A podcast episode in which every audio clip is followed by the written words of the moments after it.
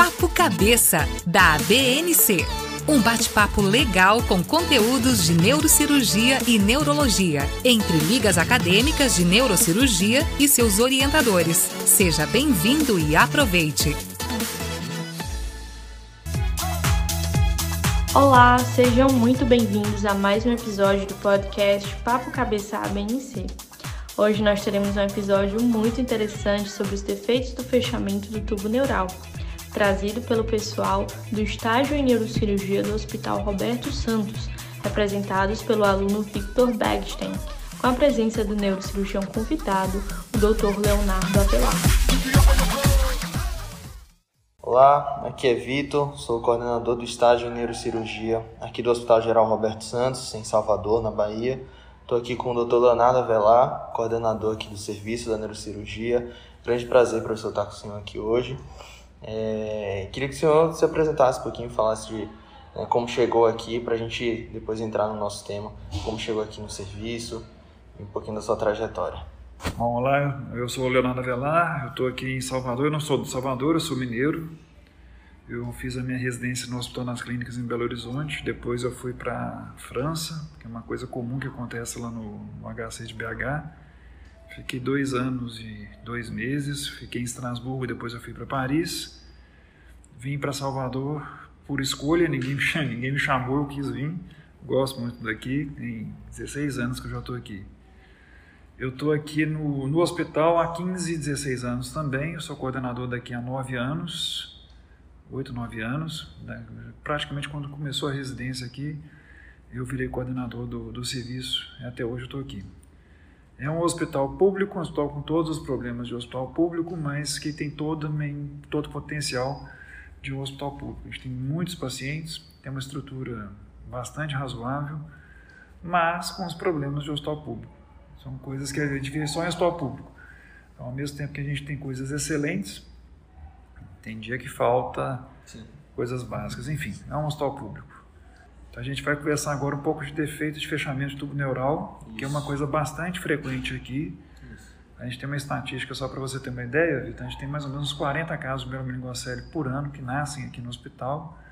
A maioria nasce aqui, a gente recebe alguns que vêm de fora. Uhum. Já recebemos um caso aqui com idade de dois anos, é um recorde talvez mundial, uma coisa que eu nunca tinha visto antes. É um caso só também, realmente é difícil de resolver mas a grande parte desses meninos nascem aqui. Então, ele é o cara, claro que mielomeningocele é o tipo mais prevalente, é o tipo mais frequente, eu acho que isso é condizente com a literatura. E a gente tem, eu, eu, eu tenho a impressão que essa estatística de 40 casos ano talvez seja uma das mais altas aí do Brasil, talvez. Legal. Que é muito, é muito alto isso. Legal. A gente tem muito encefalocele também, uhum. mas a mielomeningocele realmente é a mais frequente. E professor, tem algum caso assim específico que, que marcou né, na sua trajetória, seja durante a residência ou durante a carreira, até aqui no hospital também, que marcou o senhor algum caso né, desses de melomeningocele, encefalocele? O melomeningocele, até um tempo atrás, a gente não tinha apoio de cirurgia plástica, então sempre era muito difícil fechar. Tinha uns casos que eram muito difíceis de fechar.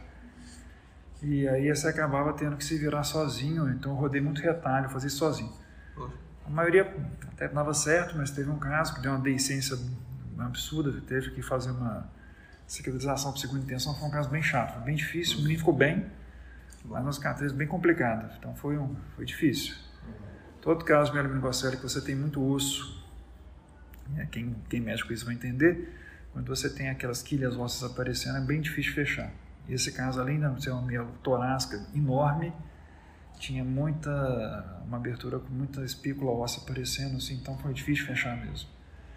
Agora talvez o mais marcante tenha sido no encefalocele que todo o conteúdo cerebral está verniado. Então a gente ficou aí com maior dúvida, até ética de que fazer, acabou que a gente teve que operar o menino, ele sobreviveu duas, duas semanas ainda após a operação. A gente tem foto desse caso, é um caso bem, é como se estivesse tirando o cérebro inteiro do menino. Acabou que ele faleceu, no caso, um prognóstico muito ruim mesmo, mas não deixou de ser um caso marcante também. Perfeito. Professor, é, e assim, até puxando um pouco disso, quais são geralmente as principais complicações, as principais é, coisas que a gente tem que se preocupar, que o neurocirurgião tem que se preocupar no pós-operatório e no acompanhamento desses pacientes, né? Focando um pouco mais no, nesse acompanhamento como um todo. desses pacientes com defeitos do fechamento do tubo neural?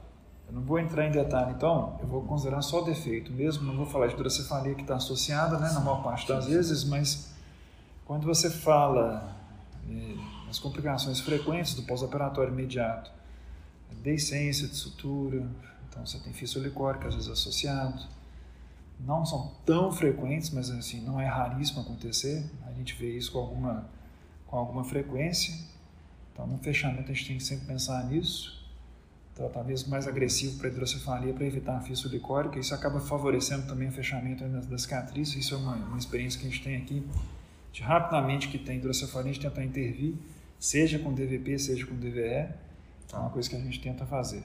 E a longo prazo é medula presa. É, aqui tem a parte urinária, porque você tem assim, distúrbio de esfíncter é 100% certo que vai ter, a gente tem que tomar cuidado que quando você trabalha com pacientes de SUS é fortalecer assim, o acompanhamento. Você tem que deixar a família muito ciente que ela tem que ser acompanhada. Uhum. Talvez até amedrontar a família em relação a isso, porque é, o que vai dar problema a longo prazo. Uhum. Certo. E de forma geral, professor, então o prognóstico desse paciente geralmente é um prognóstico né, mais, mais difícil, mais complicado.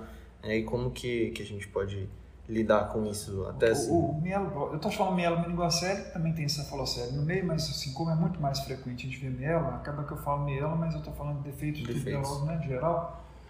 É, o grupo é heterogêneo demais, então você tem menino uhum. ótimo, cognitivo ótimo, excelente, menino completamente normal, frequenta a escola, normal, tudo normal. Tem uma paciente aqui que não foi minha, não estou tão velho assim ainda, mas a paciente já fez direito e tudo. Poxa ela é paciente consultória, ela não foi operada, não sei se foi aqui, mas eu sei que ela tem 20 e poucos anos e está lá fazendo direito. Então, essa parte, você tem que tomar cuidado com isso, porque o grupo é heterogêneo demais. Então, você tem, por exemplo, crianças que têm um nível de sequela enorme de membros inferiores no ano cadeirante, mas que a parte de cognição é excelente. Mas você também tem criança que a parte de cognição é péssima, muito por causa de complicações de hidrocefalia. Então, é um grupo muito, muito, muito heterogêneo, sempre tomar cuidado com isso.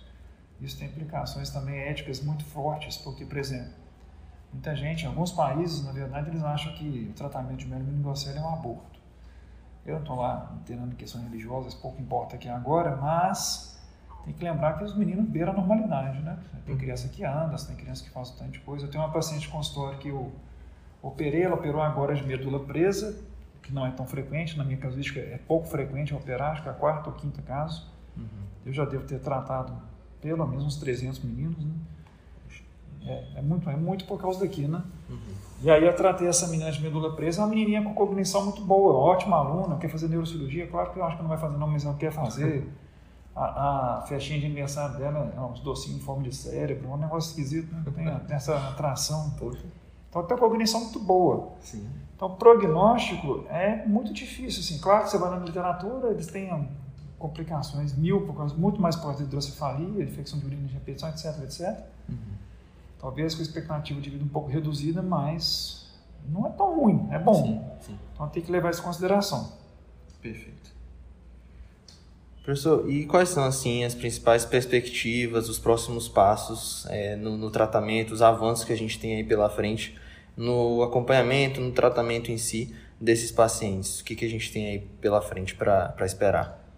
Bom, fora a profilaxia, tentar evitar que aconteça, etc. Uhum. Mas você tem a cirurgia intraútero, que eu acho que popularizou. Depois do MOMS aí a coisa cresceu. Uhum. Pessoalmente eu acho necessário que a gente, aqui no hospital a gente não faz ainda, mas a gente está tentando caminhar para fazer.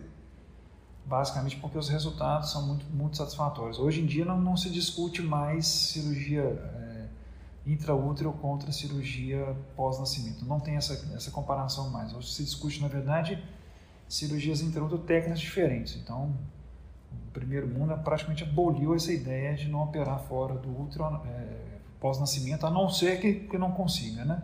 Uhum. Então, eu acho que o desafio de serviço público é esse, é conseguir implementar isso em serviço público com qualidade. Mas eu acho que isso a gente vai conseguir fazer sim. Perfeito.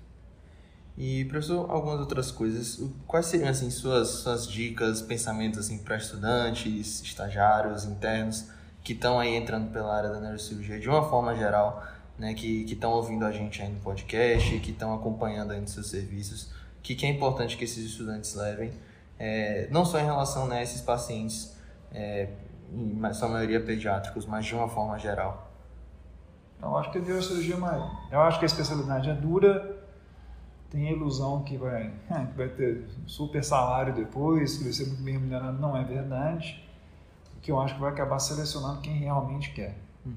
Eu acho que no Brasil a gente tem um excesso de produção, de, tem muita gente formando sem necessidade de mercado, então eu não sei como é que vai ser isso. Eu acho que a Sociedade Brasileira de Neurocirurgia tinha que se posicionar um pouco mais forte em relação a isso, por necessidade. Mas eu acho que quem gosta, e quem gosta tem que ter certeza que realmente gosta para não desistir tudo, aí não tem dúvida. É apaixonante demais, é uma especialidade sensacional. Dura, porque né, pede muito paciente, é muito difícil. Eu estou falando aqui de neurocirurgia pediátrica, nem é muito minha área assim, principal de atuação. Eu faço muito, fiz muito, mas talvez nem, nem é a minha área principal.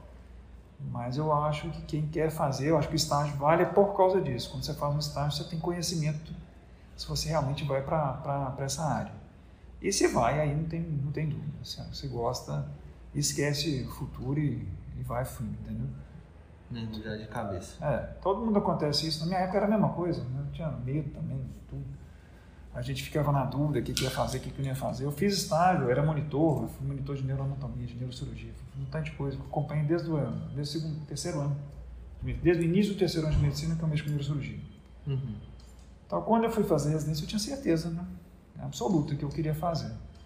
Mas é óbvio que quando você está formando, quando você vai acabar a residência, eu acho que é a pior fase da vida.